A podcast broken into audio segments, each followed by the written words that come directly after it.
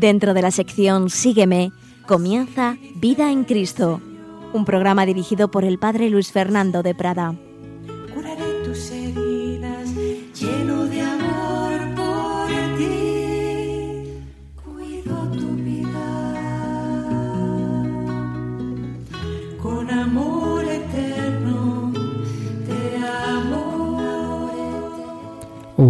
Cordial saludo, queridos amigos, querida familia de Radio María.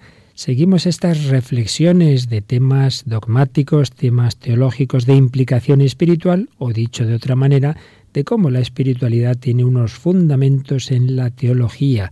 Y estábamos viendo la teología de la vida consagrada, como esa gran vocación que hay en la Iglesia, que es la vida consagrada, la vida religiosa y otras formas semejantes, tienen unos sólidos fundamentos dogmáticos. Vamos a proseguir en esta reflexión.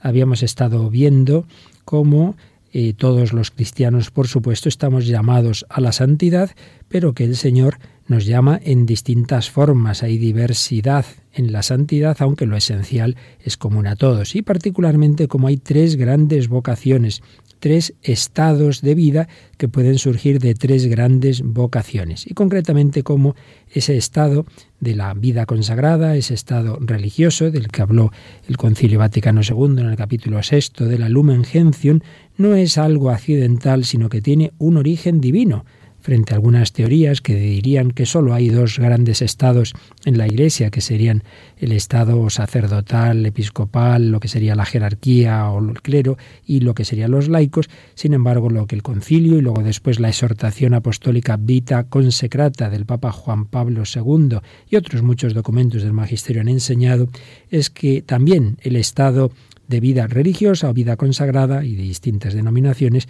tiene un origen en Dios y está basado en una auténtica consagración, una consagración por supuesto se enraiza en la primera y fundamental consagración que todos tenemos, que es la del bautismo. Pero el que esa sea la primera y principal no quiere decir que no pueda haber ulteriores consagraciones que profundizan la primera. Y concretamente, en el caso de la vida consagrada, como en su propio nombre indica, hay una especial consagración una consagración que se realiza mediante la profesión de los consejos evangélicos en la Iglesia, en un estado de vida sancionado por la Iglesia.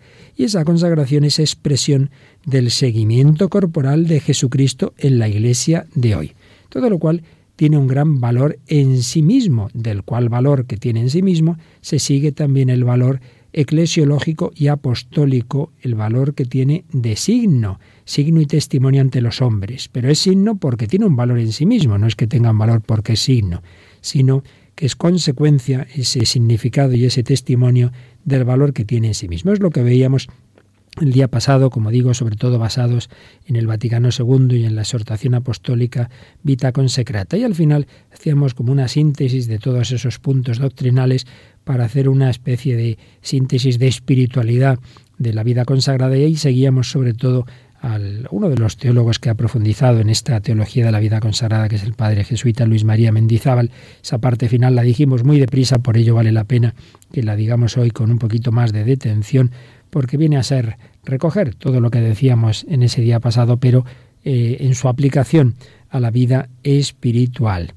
Tenemos que ser conscientes de que el Señor a esas personas llamadas a la vida consagrada tema que evidentemente estamos tratando aquí porque ante todo pues esperemos que les sirva a los que tienen esta vocación, pero a todo cristiano nos conviene conocer bien todas las vocaciones de la Iglesia, estimarlas también, apoyarlas, pero es que además hay muchos elementos que aunque en cada vocación se viven de una forma, pero también tienen aspectos que a todos nos sirven, que son comunes a todos. Por ello vale la pena que participemos nosotros de esta reflexión. Pues bien, digo que hacíamos esa síntesis espiritual de que esa nueva consagración que el Señor ofrece a las personas llamadas a esa vida consagrada está vinculada a la posibilidad de una más íntima y estable unión personal amorosa del hombre con Dios. Solo Dios es santo, consagrarse es acercarse a Dios.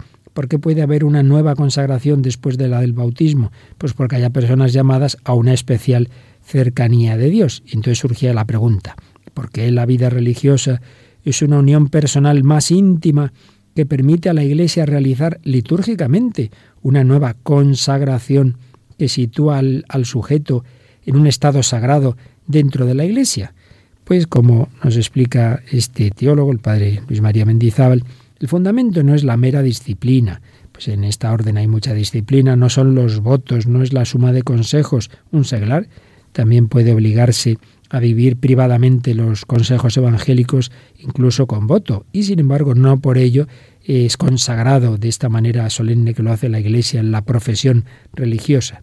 El fundamento podríamos decir que es el consejo de vida apostólica, el seguimiento evangélico, el seguimiento corporal de Jesucristo, que implica ciertamente los tres consejos evangélicos que, afectan a aspectos radicales de la vida humana, pero que no se limitan simplemente a los consejos como tales, sino que es esa vida que vemos que tuvieron los apóstoles. Jesús no dijo a los apóstoles o al joven rico simplemente que hiciesen voto de guardar los consejos evangélicos, sino que los siguieran, que los siguieran, lo cual ciertamente implicaba esos consejos evangélicos, implicaba dejarlo todo. Los apóstoles pasaron a un estado de vida de seguimiento corporal. Decimos corporal porque es que físicamente se iban con él. Donde estaba Jesús, vamos a Cafarnaúm, vamos a Cafarnaúm. No, no, vamos a Jerusalén, vamos a Jerusalén.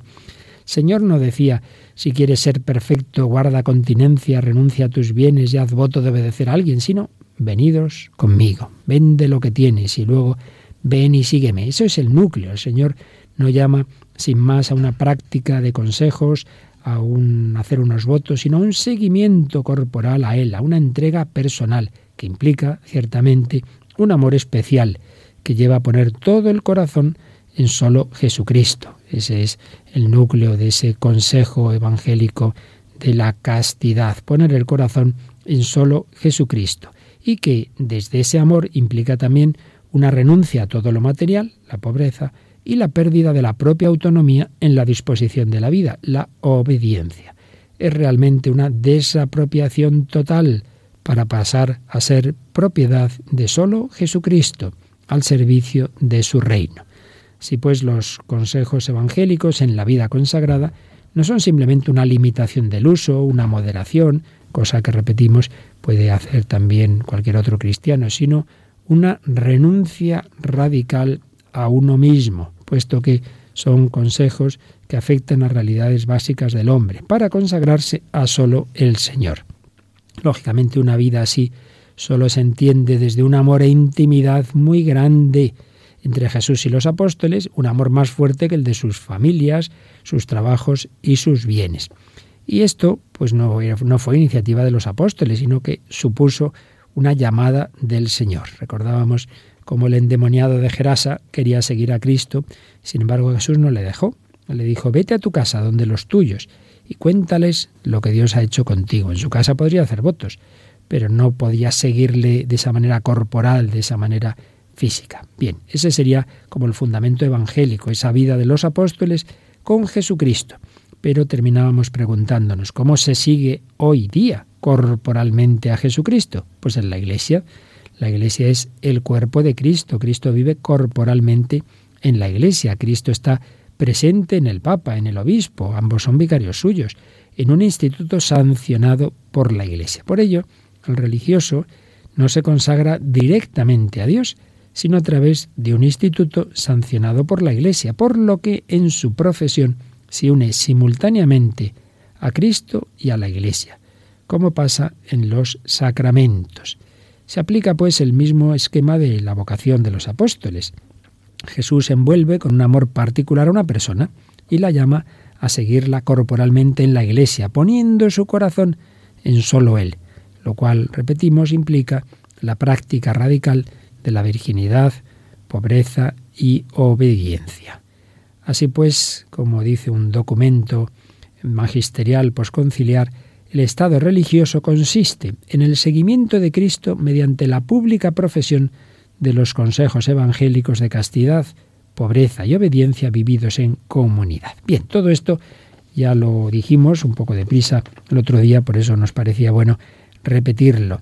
Pero vamos a añadir una idea interesante, importante. Fijaos que estamos hablando de tres grandes estados de vida en la Iglesia. El estado laical, el estado sacerdotal y el Estado religioso. Y alguien podría preguntarse, con mucha razón y fundamento, ¿por qué el Estado laical, que normalmente se vive en la familia, en el matrimonio, tiene un sacramento, el sacramento del matrimonio, y el Estado sacerdotal otro sacramento, el sacramento del orden? Y en cambio, en la vida consagrada, en la vida religiosa, no hay sacramento. Entonces es que tiene menor valor.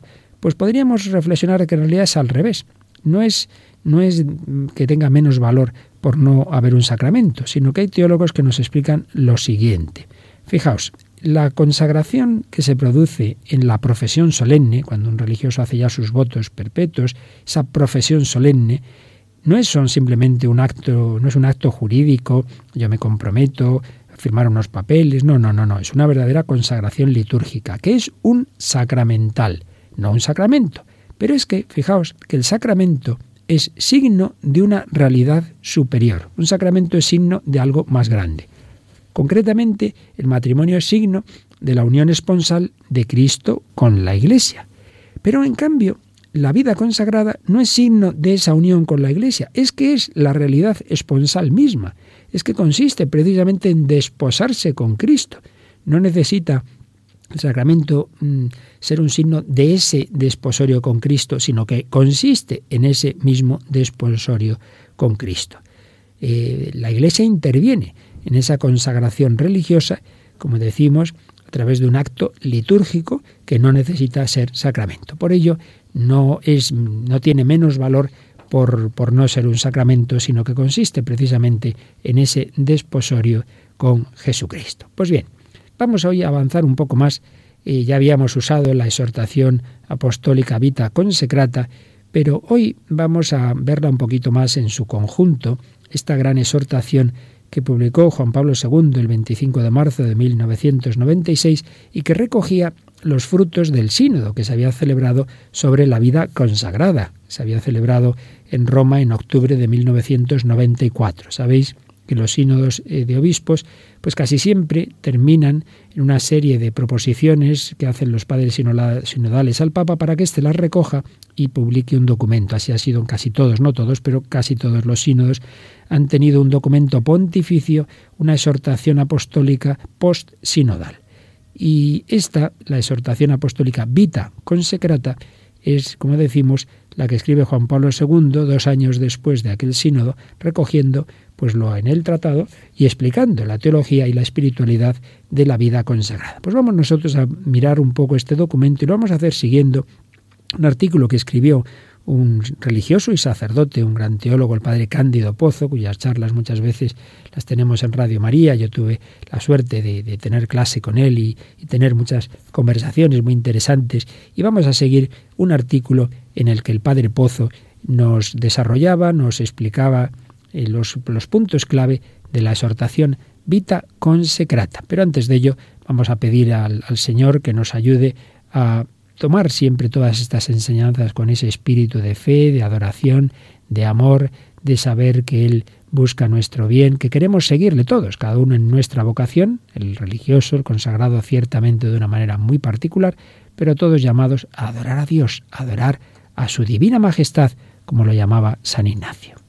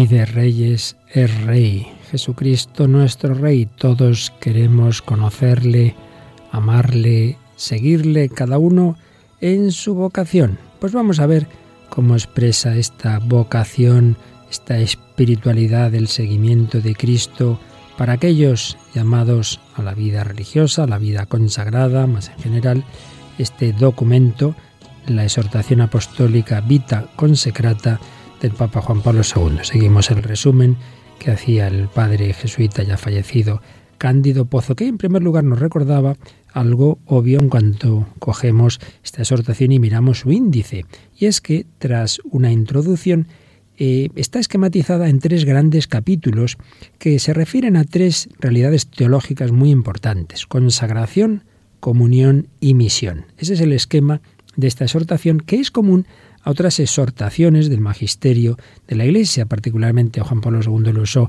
bastantes ocasiones. Y esto ya nos da mucha luz. Mirad, en toda vocación cristiana tienen que estar estos tres elementos, consagración, comunión y misión. Consagración, todo cristiano ante todo está consagrado a Dios. Primero la relación con Dios.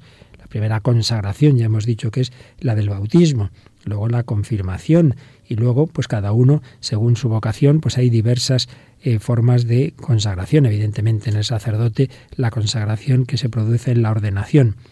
Relación directa con Dios. Pero estamos llamados a vivir esa relación con Dios no individualmente, sino en comunión. Comunión. La iglesia es misterio de comunión.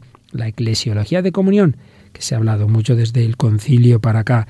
Estamos llamados a vivir en comunión, comunión con la Santísima Trinidad y comunión entre nosotros la comunión. Si uno reza mucho, uno tiene mucha relación con Dios, pero a su aire es muy individualista, no vive en comunión, pues le falta una dimensión. Viceversa, si uno sí, sí, mucha comunidad, muy, somos muy amigos, pero no rezamos nada, no hay relación con Dios, pues también falta algo. Siempre tienen que estar los tres pilares, consagración, comunión y misión. Porque si rezamos y estamos juntitos, pero nos olvidamos de los que están fuera, pues mal asunto, porque la Iglesia está enviada, como tanto nos dice el Papa Francisco, a ir al mundo entero, a ir a las periferias de la existencia. Por ello, repetimos, es un esquema que uno tiene que revisar en su vida personal o en su vida comunitaria, cada uno según su vocación, pues si a lo mejor alguno de estos tres pilares lo, uno lo, lo vive de una manera deficiente, deben estar equilibrados. Depende también, por supuesto, una vez más, de la propia vocación y el propio carisma. No va a vivir de la misma manera la consagración, la comunión y la misión una religiosa de clausura que un laico o con misionero, es evidente, pero todos debemos tener estos tres pilares. Consagración, mi relación con Dios, que se basa en los sacramentos, pero que luego hay que cuidarla con la vida de oración, en la liturgia, etcétera. Comunión, esto estamos llamados a vivirlo en la comunión de la Iglesia, no cada uno a su aire, y misión. Tenemos que pensar en los de fuera. Pues bien, vamos a ver cómo la exhortación Vita Consecrata sobre este esquema va desarrollando la teología y espiritualidad propia de aquellos llamados a la misma. Primer capítulo, pues, la consagración. Pues ahí en este capítulo, Padre Pozo destacaba estos puntos que nosotros vamos también a, a resumir. Cómo la especificidad de la vida consagrada se sitúa en ser una imitación de Cristo, que llega a asumir su forma de vida, lo cual implica, como antes veíamos también, abrazar la práctica de los tres consejos evangélicos que caracterizan ese modo de vivir del mismo Jesús. No nos olvidemos que, como explicamos en una reflexión anterior, la vida consagrada ante todo se basa en la vida del propio Jesucristo. Es el deseo de configurarse totalmente a Jesús, que San Francisco de Asís, en la regula bulata, expresaba como vivir en obediencia, sin nada propio y en castidad. Es una cita que hace la Vita Consecrata 18 de San Francisco de Asís.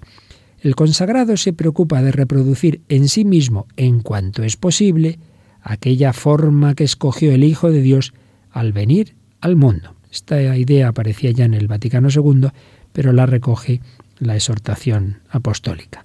En este sentido, la vida consagrada es memoria viviente del modo de existir y de actuar de Jesús. Fijaos qué expresión tan bella. Ves a un religioso, ves a un consagrado, para ti es memoria viviente, te hace, digamos, recordar y pensar en Jesús, memoria viviente del modo de existir y de actuar de Jesús. Por otra parte, asumir el tipo de vida en pobreza y virginidad de Cristo significa también asumir el tipo de vida de María. Otra idea bien bonita. Es imitación de la vida de la Virgen María. Así vivió Jesús, así vivió María. Jesús lleva este su estilo de vida a su culminación suprema en el Calvario. También nos habla de ello la exhortación. En el número 23 se nos dice, allí su amor virginal por el Padre y por todos los hombres alcanzará su máxima expresión, su pobreza llegará hasta el despojo de todo, su obediencia hasta la entrega de la vida.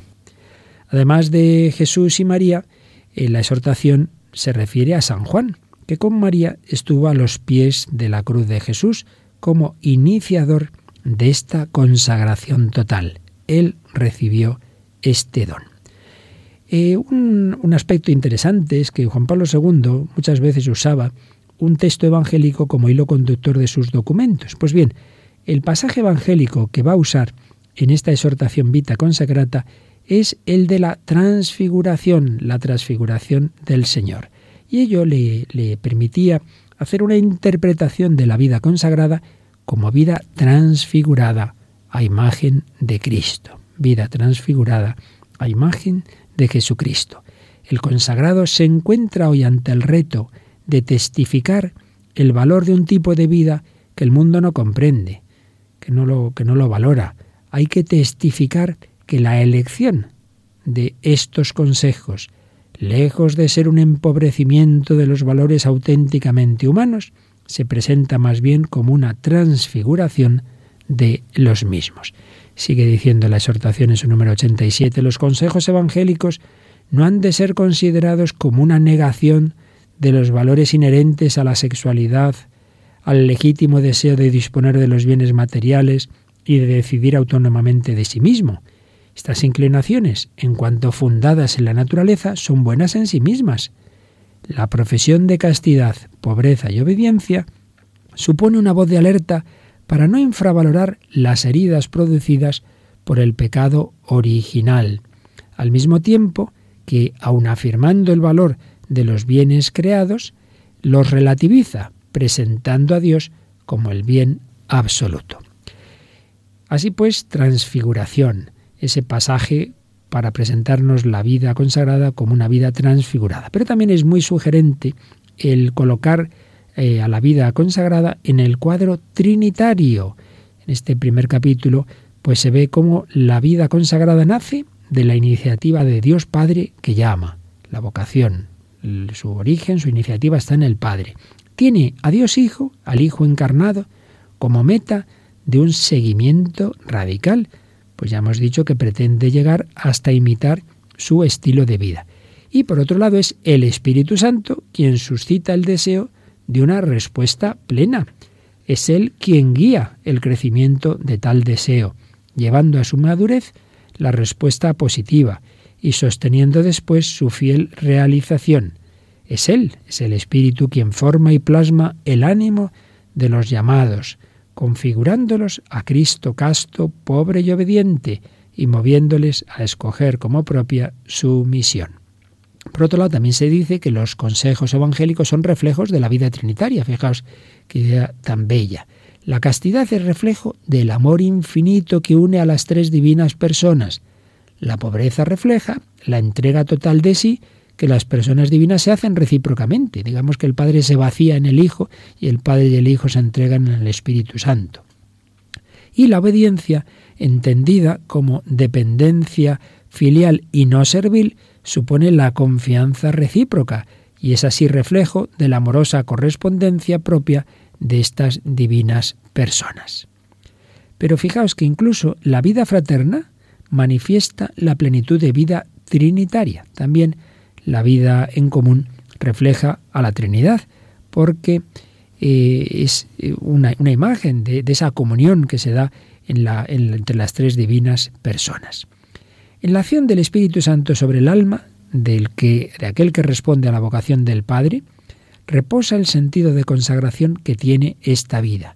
Se trata de una nueva y especial consagración, una singular y fecunda profundización de la consagración bautismal. Ella implica un don específico del Espíritu Santo. Así pues, especial alusión a la importancia del Espíritu Santo. Y aquí vamos a ampliar este punto un poco con una reflexión en la que suele insistir mucho Monseñor Jesús Sanz. Monseñor Sanz, franciscano y arzobispo, es un gran teólogo de la vida consagrada. Y él suele, como digo, insistir en este aspecto de la importancia del Espíritu Santo eh, para hacer presente eh, a través del propio carisma de cada consagrado la vida de Cristo. Vamos a seguir un poquito resumida, por supuesto, la reflexión que él suele hacer, que parte de lo siguiente. Dios nos ha hablado, nos ha hablado en su Hijo, nos ha pronunciado esa palabra definitiva que es Cristo, pero esa palabra está limitada hombre. Y uno dirá, ¿cómo puede ser eso? Pues sí, porque al hacerse hombre, Jesús asume la limitación humana, la limitación cronológica, vivió en determinados años y no en otros, la limitación geográfica, Jesús tuvo que escoger una determinada nación, un determinado pueblo, un determinado lugar. La limitación cultural, pues lo mismo, Jesús tiene que asumir determinada cultura y podríamos seguir, pues tiene que escoger un determinado sexo, eh, determinada lengua, en fin, Jesús se ha sometido a la ley de la encarnación a la limitación y por ello no nos lo pudo decir todo y aunque nos lo hubiera dicho, sus oyentes no eran capaces de cargar con ello. Lo dice Jesús en Juan 16, 12, muchas cosas tengo que deciros todavía, pero no podéis llevarlas ahora. Pero cuando yo me vaya, vendrá el Espíritu de la verdad para enseñároslo todo y recordároslo todo. El abogado, el Espíritu Santo os lo enseñará todo y os traerá a la memoria lo que yo os he enseñado. Él os guiará a la verdad completa. Pues bien, estas promesas de Jesús se cumplieron en Pentecostés. Ahí se produce la superación de la limitación de Jesús. Gentes de diversos lugares, culturas, lenguas, escuchan en su lengua materna hablar de las maravillas de Dios y eran de muy distintos lugares, de muy distintas culturas, pero todos escuchan lo mismo. ¿Veis? Ahí es el milagro del Espíritu Santo, la unidad y la diversidad. Pues bien, dice Monseñor Jesús Sanz, la historia de los carismas en la Iglesia es la prolongación de ese Pentecostés. Lo que eran esos hombres de distintos lugares, de distintas culturas, van a ser los diversos fundadores, van a ser los diversos carismas en la Iglesia. Decía el gran teólogo von Baltasar, el santo es la mejor exégesis del Evangelio. En cada santo se hace presente la historia de Jesucristo con un matiz concreto que le da el Espíritu Santo.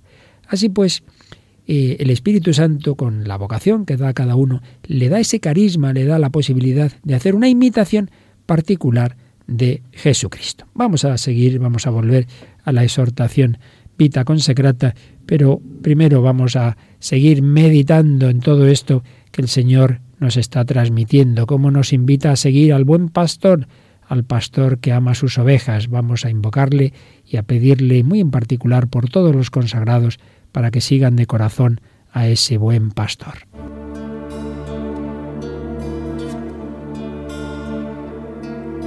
pastor que con tus silbos amorosos me despertaste del profundo sueño. Tú que hiciste callado de ese en que tiendes los brazos poderosos, vuelve los ojos a mi fe piadosos pues te confieso por mi amor y dueño, y la palabra de seguir empeño, tus dulces silbos y tus pies hermosos. Oye, pastor, que por amores mueres, no te espante el rigor de mis pecados pues tan amigo de rendidos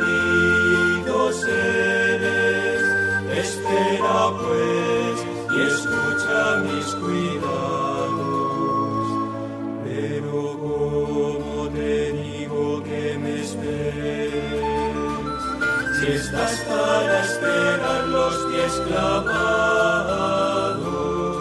si estás para esperar los pies clavados. Jesucristo nos espera con los pies clavados. El cristiano, el consagrado se pone ahí al pie de la cruz y quiere compartir la vida de Jesús en todo momento, en toda circunstancia.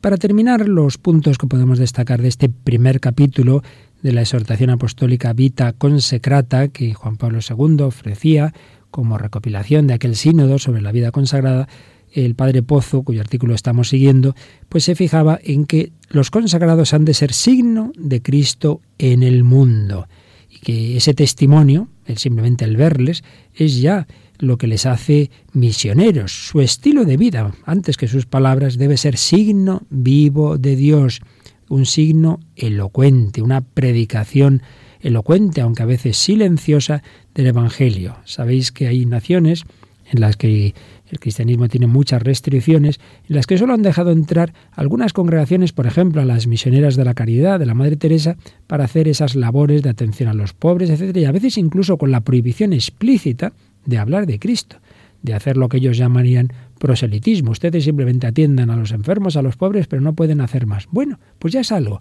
Están testimoniando ante esas personas y con, con esa cruz que llevan en su hábito, que hay un amor que les lleva a irse a su país para atender a los que allí mismo no son atendidos. El testimonio, primero, la primera misión es simplemente, simplemente, y no es poco, la propia vida, mucho antes, por supuesto, que la palabra. Así pues, eh, la importancia del signo. Y este documento eh, Vita Consacrata insistía también en que en nuestras sociedades secularizadas, pero sensibles a los signos, la Iglesia no debe dejar de hacer visible su presencia en la vida cotidiana, y ello también vale para los consagrados. Y concretamente hacía esta alusión Juan Pablo II sobre el hábito de los religiosos. Decía, puesto que el hábito es signo de consagración, de pobreza y de pertenencia a una determinada familia religiosa, Recomiendo vivamente, junto con los padres del sínodo, a los religiosos y a las religiosas que usen el propio hábito, adaptado oportunamente a las circunstancias de los tiempos y lugares. Allí donde válidas exigencias apostólicas lo requieran, conforme a las normas del propio instituto, podrán emplear también un vestido sencillo y decoroso con un símbolo adecuado, de modo que sea reconocible su consagración. Si pues puede haber circunstancias que digamos, para adaptar ese hábito, pero siempre que se haga reconocible la consagración, que vaya uno por la calle y diga, uy, hay personas consagradas a Cristo, hay personas que le siguen, hay distintos carismas, hay distintas órdenes religiosas. Es lo que viene a decirnos este número 25 de Vita Consecrata. Pues bien, esto era un poco el primer capítulo, los puntos principales, porque es una situación muy larga, pero los puntos principales que hemos querido destacar siguiendo el resumen a su vez del padre Cándido Pozo de esta exhortación, lo que se refiere a la consagración. Y vamos al segundo capítulo que se refiere a la comunión. recuerdo que el esquema del documento es consagración, comunión y misión. La comunión. La comunión es también un elemento esencial de la vida consagrada. Y esta vida fraterna en realidad existen todas las formas de vida consagrada.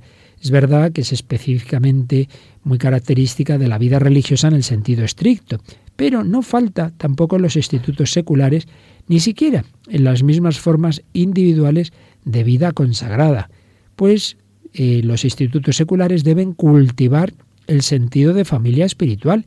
No es cada uno hace su vida espiritual sin tener nada que ver con los demás, no, son una familia espiritual que tienen sus momentos comunes, no faltaría más. Y por otro lado, los eremitas, dice la exhortación en su número 42, en lo recóndito de su soledad, no se apartan de la comunión eclesial, sino que la sirven con su propio y específico carisma contemplativo. En el caso más concreto de la vida comunitaria, es necesario subrayar que ella, esa vida comunitaria, antes de ser instrumento para una misión, es espacio teologal en el que se puede experimentar la presencia del Señor. Esta es una idea muy importante. Podemos pensar que viven juntos los religiosos pues para hacer mejor sus tareas apostólicas, que también, por supuesto. Pero antes que eso, esa misma vida en común es un espacio teologal, es decir, donde se puede experimentar la presencia mística del Señor resucitado. No nos olvidemos de aquella promesa de Jesús que aparece en el Evangelio de San Mateo 18:20, donde el Señor dice, donde dos o tres están reunidos en mi nombre, allí estoy yo en medio de ellos. La vida fraterna, tanto para el cultivo de la espiritualidad como para la misión, tiene por otra parte necesidad de la autoridad. La autoridad. Sin la autoridad sería vana esa obediencia que uno ha prometido. La autoridad, por supuesto, debe ser fraterna y espiritual, y por ello quien la ostenta debe saber dialogar, debe involucrar mediante el diálogo a los hermanos y hermanas, pero no hay que olvidar que la última palabra compete a la autoridad, nos dice el número 43, a la cual compete también hacer respetar las decisiones tomadas. La autoridad debe ser dialogante, pero es eso, autoridad, que es quien dice, en último término, pues qué es lo que se debe hacer. Por supuesto, este tema de la comunión lleva consigo, de modo natural, la necesidad de sentir con la Iglesia, sentir en la Iglesia. El consagrado debe tener una plena participación en la vida eclesial, en todas sus dimensiones, y por supuesto una actitud de obediencia a los pastores, de una manera muy particular al romano pontífice, al Santo Padre, que podríamos decir es el superior supremo de todas las órdenes religiosas, pero también una comunión eclesial con el propio obispo. Debe haber una adhesión de mente y corazón al magisterio de los obispos, eh, y esto vivido con lealtad y testimoniado ante el pueblo de Dios. Los testimonios de, fundadores y de grandes santos eh, que recoge eh, algunos de ellos en la exhortación. Vamos a leer algunas de las citas que nos ofrecía Juan Pablo II en el número 46 de Vita Consecrata sobre esos fundadores. Decía así, en los fundadores y fundadoras aparece siempre vivo el sentido de la Iglesia, que se manifiesta en su plena participación en la vida eclesial, en todas sus dimensiones, y en la diligente obediencia a los pastores, especialmente al romano pontífice. En este contexto de amor a la Santa Iglesia, columna y fundamento de la verdad, 1 Timoteo 3:15, se comprenden bien la devoción de Francisco de Asís por el Señor Papa, como él le llamaba el Señor Papa, el filial atrevimiento de Catalina de Siena hacia quien ella llama el dulce Cristo en la tierra, la obediencia apostólica y el sentir ecuna ecclesia de Ignacio de Loyola, la gozosa profesión de fe de Teresa de Jesús, soy hija de la Iglesia, como también el anhelo de Teresa de Lisieux, en el corazón de la Iglesia, mi madre, yo seré el amor. Yo seré el amor en el corazón de la Iglesia, mi madre. Así pues, comunión, sentir con la Iglesia. Y esa fraternidad, por otra parte, existente entre las personas consagradas, y como miembros de familias espirituales, está llamada a ser fermento de comunión misionera en la Iglesia universal. Los institutos nacen y viven al servicio de la Iglesia toda, de la Iglesia universal. Muchas veces pues tienen esa facilidad mayor que, que otros miembros de la Iglesia para ser enviados a cualquier parte del mundo.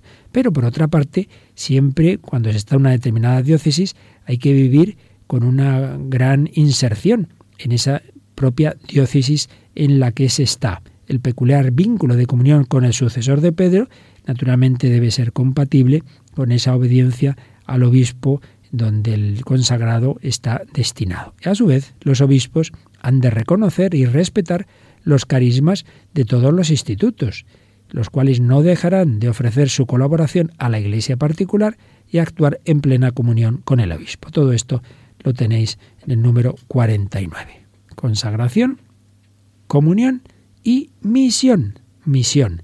Misión que es esencial y no solo en los institutos de vida activa, sino también en los de vida contemplativa. Como antes ya decíamos, la misión ante todo viene por el propio testimonio, por la propia vida, dice el número 76. La aportación específica que los consagrados y consagradas ofrecen a la evangelización está ante todo en el testimonio de una vida totalmente entregada a Dios y a los hermanos a imitación del Salvador, que por amor al hombre se hizo siervo. Además, fijaos que el contemplativo lleva en su corazón y lleva a la oración las necesidades de la Iglesia. Y quienes pertenecen a institutos de vida apostólica necesitan una sólida espiritualidad de la acción, sabiendo ser contemplativos en la acción, viendo a Dios en todas las cosas y todas las cosas en Dios, una expresión de San Ignacio de Loyola. Jesús mismo nos ha dado perfecto ejemplo, dice el número 74, de cómo se pueden unir la comunión con el Padre y una vida intensamente activa. Los consagrados de vida apostólica tienen que bajar del tabor, tienen que estar ahí en el tabor contemplando, pero luego tienen que bajar para volver a los caminos del mundo y continuar en ellos sirviendo al reino de Dios. Es necesario ir allá donde Cristo fue y hacer lo que Él hizo. Y hay que buscar el rostro de Cristo en tantos rostros necesitados. Hay un número precioso, el 75, con un párrafo que verdaderamente es muy bello, muy bello. Yo creo que vale la pena que lo leamos. La búsqueda de la belleza divina mueve a las personas consagradas a velar por la imagen divina deformada en los rostros de tantos hermanos y hermanas, rostros desfigurados por el hambre, rostros desilusionados por promesas políticas, rostros humillados de quien ve despreciada su propia cultura, rostros aterrorizados por la violencia diaria e indiscriminada, rostros angustiados de menores, rostros de mujeres ofendidas y humilladas, rostros cansados de migrantes que no encuentran digna acogida, rostros de ancianos sin las mínimas condiciones para una vida digna. La vida consagrada muestra de este modo, con la elocuencia de las obras, que la caridad divina es fundamento y estímulo del amor gratuito y operante. Y más adelante dice, entre los posibles ámbitos de la caridad, el que sin duda manifiesta en nuestros días y por un título especial el amor al mundo hasta el extremo es el anuncio apasionado de Jesucristo a quienes no lo conocen, a quienes lo han olvidado y de manera preferencial a los pobres. La misión, anunciar a Jesucristo a todos, pero de una manera muy particular, con una opción preferencial por los pobres, lo cual, por otra parte, exige de cada instituto la adopción de un estilo de vida humilde y austero, un estilo de vida humilde y austero. Finalmente, de las muchas enseñanzas de esta exhortación, podemos recoger algunos rasgos sobre la vida espiritual que nos valen mm, con las adaptaciones propias de cada vocación a todo cristiano, porque los grandes medios de vida espiritual son comunes a todos. Para evangelizar, evidentemente, primero hay que ser evangelizado, decía la exhortación en su número 81. La nueva evangelización, como la de siempre, será eficaz si sabe proclamar desde los tejados lo que ha vivido en la intimidad con el Señor. Ello implica que se dé por parte de todo consagrado la debida importancia a la vida espiritual, en primer lugar a la palabra de Dios, primera fuente de toda espiritualidad cristiana. Y aquí se nos habla de la lección divina, de la lectura de la Sagrada Escritura, eh, por supuesto con una especial atención al Nuevo Testamento y más en particular a los Evangelios, que en expresión del Catecismo de la Iglesia Católica son el corazón de todas las Escrituras. La vida litúrgica será igualmente una fuente importantísima de vida espiritual. Se habla en primer lugar, como es natural, de la Eucaristía, tanto de la celebración y participación diaria en la misa como en la adoración, que permite renovar la experiencia de Pedro en el Tabor. Señor, bueno es estarnos aquí. Junto con la Eucaristía y en íntima relación con ella, la liturgia de las horas, que manifiesta la vocación a la alabanza y a la intercesión propia de las personas consagradas. El esfuerzo de purificación, que tiene una clara relación con la Eucaristía, realza la importancia del sacramento de la reconciliación. Se recuerda también la importancia de la dirección espiritual y se recomienda a las personas consagradas que renueven diariamente su unión espiritual con la Virgen María, recorriendo con ella los misterios del Hijo, particularmente con el rezo del Santo Rosario. Bueno, estamos terminando esta reflexión, pero eh, recogiendo esta idea tan propia de la liturgia de las horas, de la vocación a la alabanza y a la intercesión, vamos también nosotros a alabar al Señor, vamos a bendecirle con el cántico de las criaturas.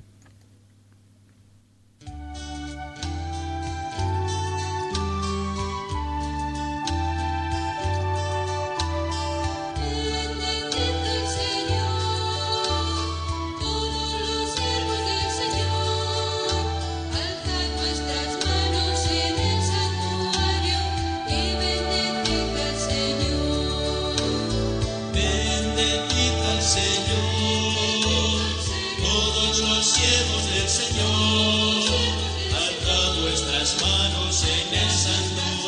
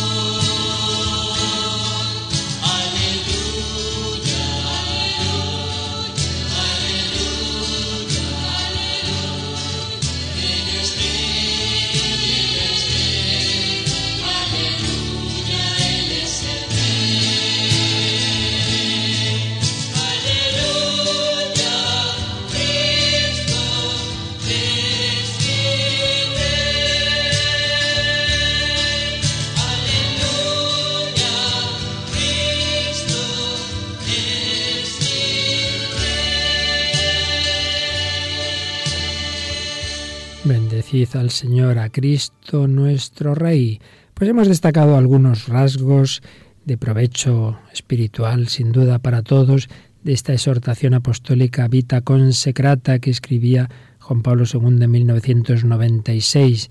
Esperamos que sirva a esas personas consagradas, pero también a todos nosotros, porque las vocaciones de la Iglesia con sus especificidades, sin embargo muchos elementos son comunes y por otro lado nos alegramos mucho de conocer y valorar cada vocación. Habría mucho más que decir de lo que se recoge en esta exhortación, por ejemplo, cuando se citan algunos areópagos de la misión especialmente importantes en el mundo de hoy, como la enseñanza, la cultura, el mundo de las comunicaciones sociales, también se habla de la inculturación de la vida consagrada, se nos habla del diálogo eh, tanto en, de tipo ecuménico como el diálogo interreligioso y la respuesta de la verdadera espiritualidad a la búsqueda de lo sagrado y a la nostalgia de Dios en el mundo de hoy.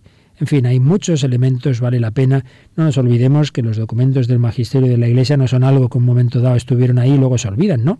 Siguen siendo una fuente extraordinaria de doctrina, de reflexión, y algo para ser llevado a la vida, para ser llevado a la espiritualidad. Pues vamos a terminar esta reflexión sobre la vida consagrada con la oración a la Virgen María con la que terminaba esta exhortación de Juan Pablo II, con la que terminaba la Vita Consecrata. Os pido que todos os unáis en esta oración a la Virgen, tanto los religiosos y consagrados de diversas formas de vida consagrada, como Mm, todos los demás oyentes de cualquier vocación para que pidamos por nuestros hermanos y hermanas consagradas a la Virgen María.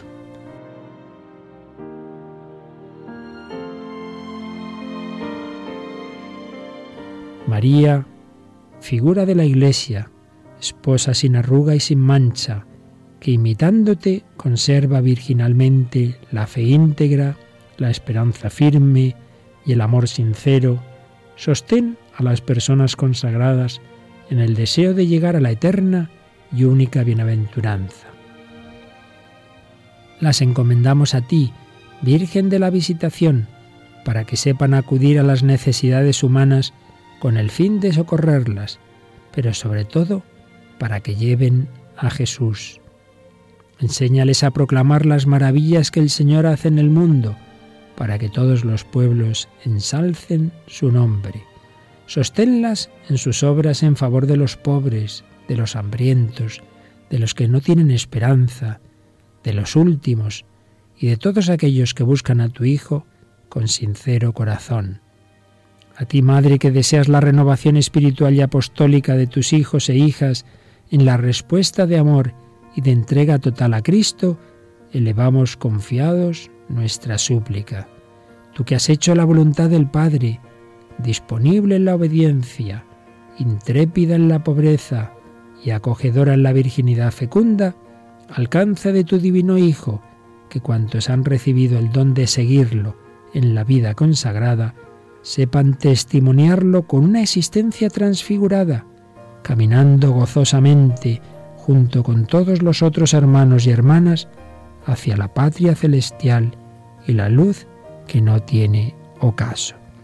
Te lo pedimos para que en todos y en todo sea glorificado, bendito y amado el sumo Señor de todas las cosas, que es Padre, Hijo y Espíritu Santo.